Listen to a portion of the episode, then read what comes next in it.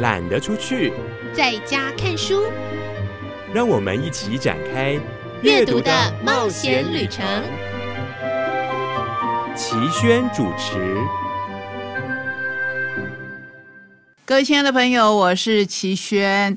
在这个特别的日子里，很开心你跟我们共度阅读的旅程，真的非常非常感谢。因为在这个日子里，相信很多人是陪妈妈出游，或是陪妈妈吃大餐，或是在家里享受一段共聚的时光。不过，如果你让我们的阅读旅程成为你的背景的话，那真是我们的荣幸。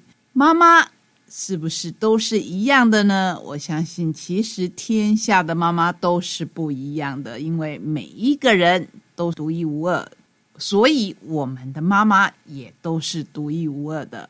不管如何，不管你今天是身为妈妈的孩子。或是你是身为妈妈，或是你是在上面有妈妈，下面有孩子的三明治族群，都祝你今天非常快乐，也祝你日日都很平安。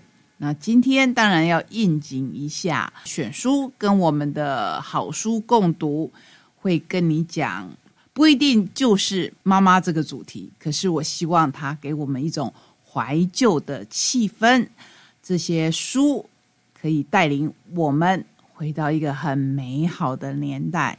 好，那就让我们来踏上今天这一个温馨的旅程。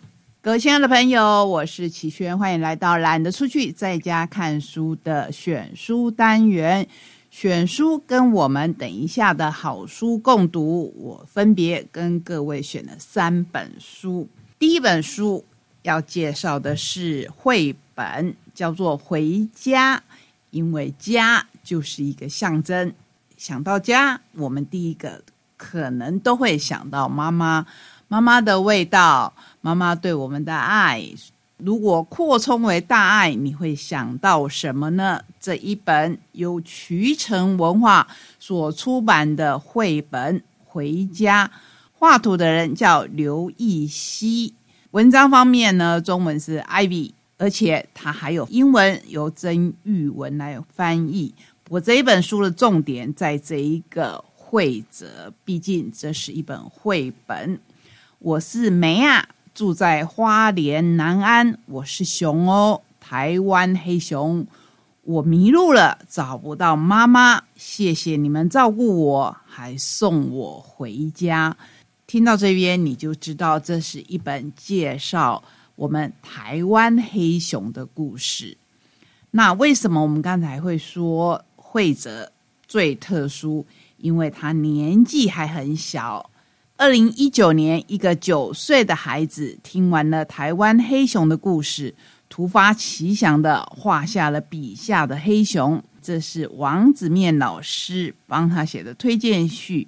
西西与我希望借由艺术力量呈现，让更多人看到并且关心即将灭绝的台湾黑熊。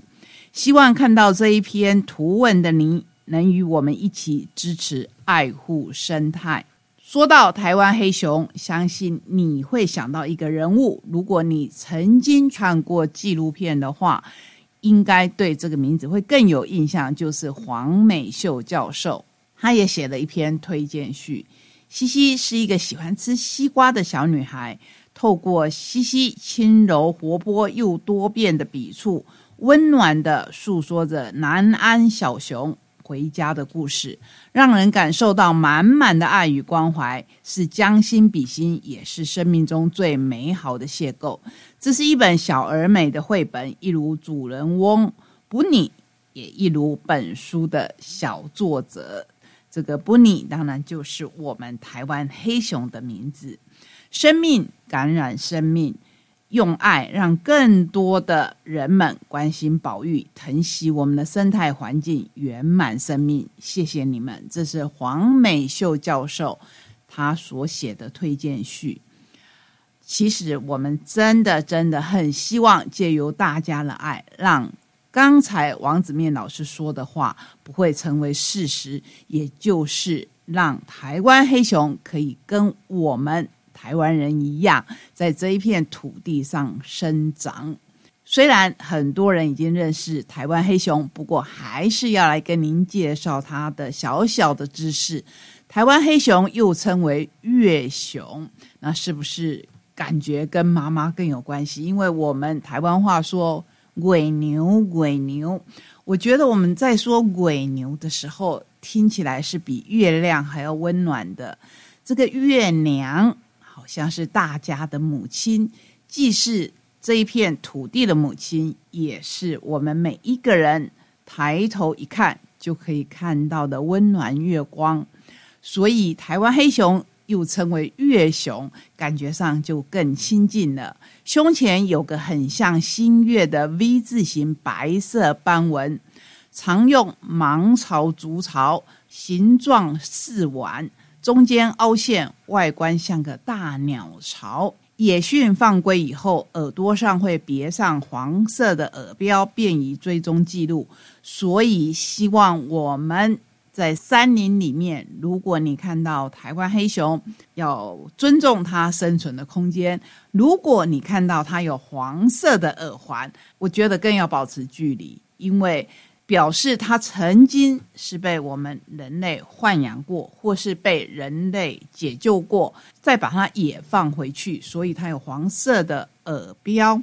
那这个耳标，我们也可以说是它的耳环的象征，表示。他曾经有这段遭遇，我觉得有这样遭遇的黑熊恐怕会更没有安全感，所以大家是不是可以更尊重他们一点？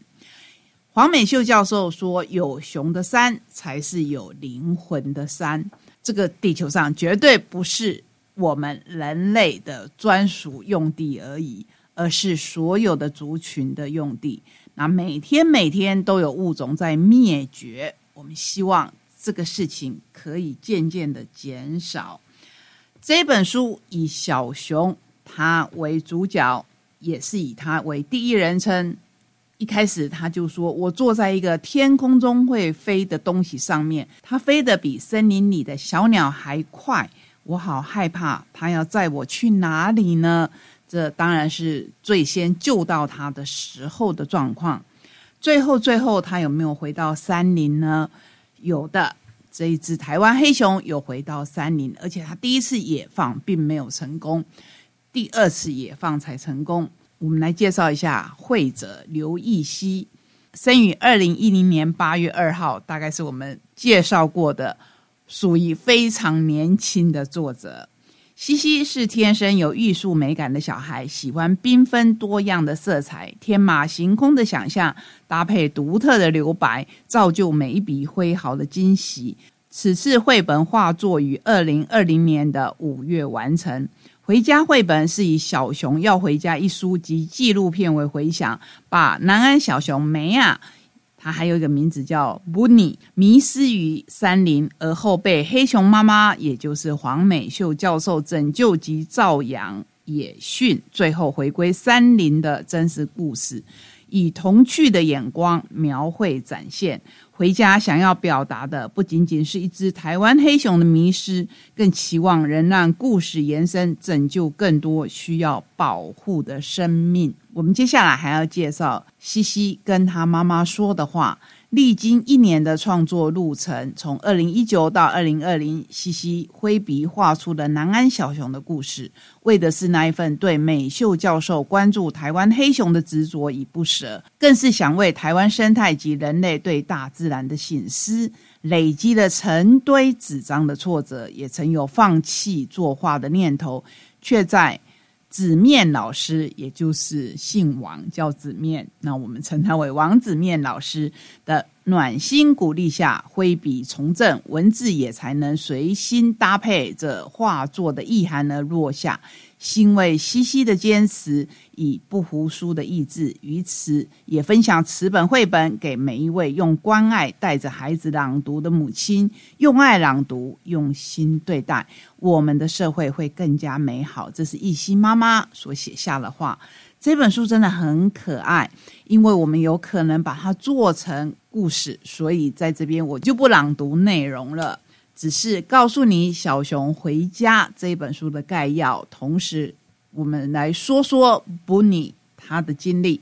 二零一八年的七月，在花莲的南安瀑布步道附近，发现和妈妈走散的台湾黑熊。这一只幼熊命名为梅亚。那布尼是布隆族语，是健康美丽的意思。二零一八年七月底第一次野放，因为游客的干扰而失败。二零一八年八月，台湾黑熊保育协会和林务局决定将小熊带回照养野训，择日再放归。二零一八年十二月，南安小熊回家集资成功。二零一九年四月三十日。野放三年顺利，台湾首次成功野放台湾黑熊。二零一八年十二月，有一个很可爱的小插曲，野训过程的意外有余，小母熊和母鸡结成熊麻鸡搭档。你当然可以把它念成熊骂鸡，不过它真的是跟一只小母鸡变成了好朋友，而且会相伴。好可爱的一本绘本，好温暖的一个故事。接下来我们介绍第二本选书。叫做《勇气帽》，由远流所出版。文章是凯特霍夫勒的创作，图是杰西莎贝可利，翻译者黄小英，也是关于大爱、关于族群共生的故事。有一头熊，它要搭上火车；有一个小女孩，她也要搭上火车。其实这一班火车就像人生一样，刚开始说。不是每个人都喜欢火车，这个世界就是这样。可是有时候你还是得搭火车，像不像我们的人生？像不像我们每天的生活？有时候你不见得那么那么的喜欢，可是如果你已经被生下来，你就是必须踏上人生这一趟旅程。在这个过程当中，你要怎么克服一关又一关的挑战呢？这一个故事很特殊。在里面，我们就看到了上火车之前，这个小女孩她折了一顶勇气帽，帽子的外观像熊。然后这一头小熊上火车的时候，它也折了一顶帽子，戴上去以后像人类。所以他们上了火车，坐在同一个包厢，非常有趣哦。这个小女孩就认为说：“哎，我前面是一个人。”这一头小熊也觉得说：“我不用害怕，因为我前面也是一头小熊。”后来，当然他们知道了彼此真正的身份，可是已经不再害怕。最重要、最重要是下车的时候，你会看到，其实下来的不只是人类，下来的也不只是这一头小熊，而是还有很多其他的动物。他们不见得都有戴勇气帽。可是他们都克服了跟不同的人相处，或是跟不同的族群相处的挑战。最后，这两个在车上的好朋友交换了帽子。这个故事是不是有带给你很多的想象空间？我们希望未来我们也可以把它讲成故事。接下来跟您介绍一本由宝瓶所出版。瓦力写的那一页，莫扎特的门有人在敲。你还记得瓦力吗？他之前有出过一本瓦力唱片行，也很受欢迎。那这一本显然更上一层楼，因为很多人会回头再去找他上一本书《瓦力唱片行》。一些你原以为是插曲的间奏旋律，后来都成为重要的生命线索。再不起眼的一瞬。在他的笔下，都有了慎重的发生。与父亲决裂多年的儿子收到家里寄来的包裹，一张 David Boy 的唱片。KTV 服务生是最寂寞的人，在那众生狂欢、哭诉、爆呕的暗黑之地，他连片刻的疯狂都不被允许。故尔的钢琴。必要囊囊一语，因为寂寞却找不到合宜的方式来表达自己。郁症缠身的李斯特，防空洞里练琴的邓泰山，无故被殴打逮捕的爵士宗师迈尔斯戴维斯。有些人的生命靠大事记的方式表格来铭刻，有些人是靠数着抽烟和喝咖啡的日子来记忆。瓦力笔下的人物，则是靠着平凡日子里的声响，演奏个人的残与救赎。继瓦力唱片行之后，瓦力再度寄出数十则音乐短篇故事，以前奏、主歌、副歌、间奏、独奏五集，以特别收录的一曲尾奏。谱写小人物的主打歌，一首首寂寞疯狂的人生变奏曲，以及多位古典爵士名家的生命插曲。他不弹奏乐器，但是他懂得你的心。这些故事献给曾在心灵里面溺过水，以为世界站在对面的人们。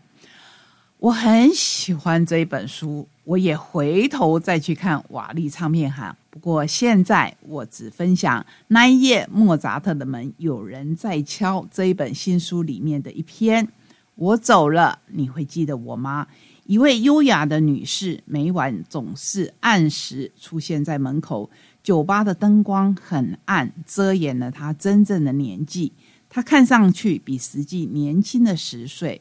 当然，不只是光线，还有音乐的缘故。每晚她来，都在自动点播机。投下一枚铜币，唱针落下，托盘升起，唱针沿着黑胶沟纹走了一圈。这时，酒吧外头的夜莺才刚啼叫，教堂的钟声若和符节的响了十二次。这一首曲子叫做《When You Wish Upon a Star》。优雅女士每次来都点播这一首歌。天晓得他已经在这里出现了多久？几天？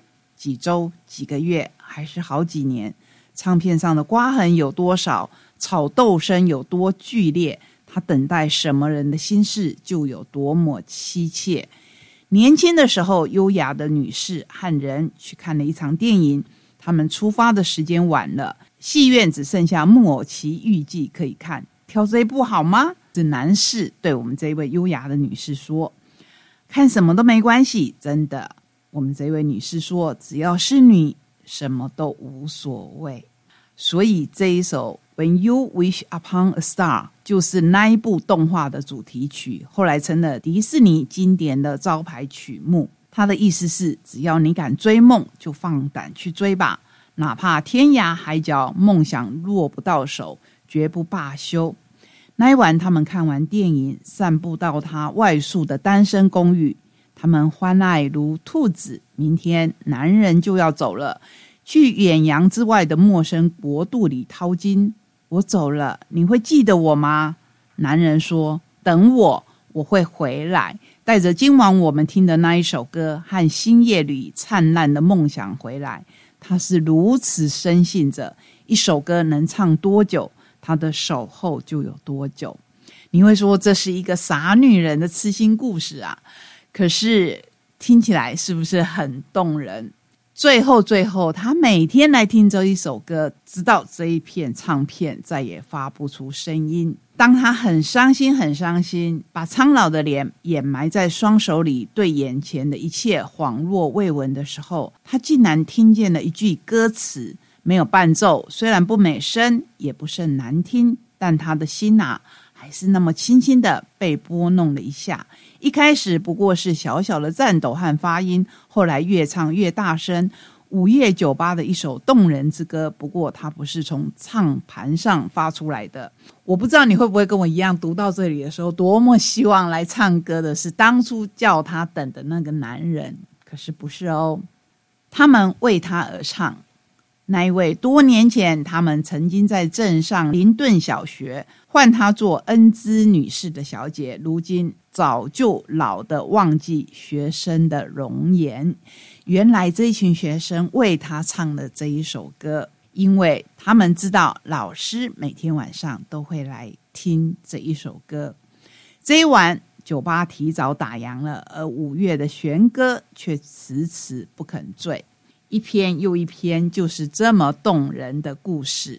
而且每看完一篇，我相信你都会跟我一样，好想好想去把里面的音乐找出来听一听。不管它是现代的、以前的、古典的、爵士的、蓝调的，乃至于流行歌曲，这就是今天的第三本选书。那一页，莫扎特的门有人在敲。我相信你看过瓦力的书以后，不会再觉得古典音乐是那么的遥远。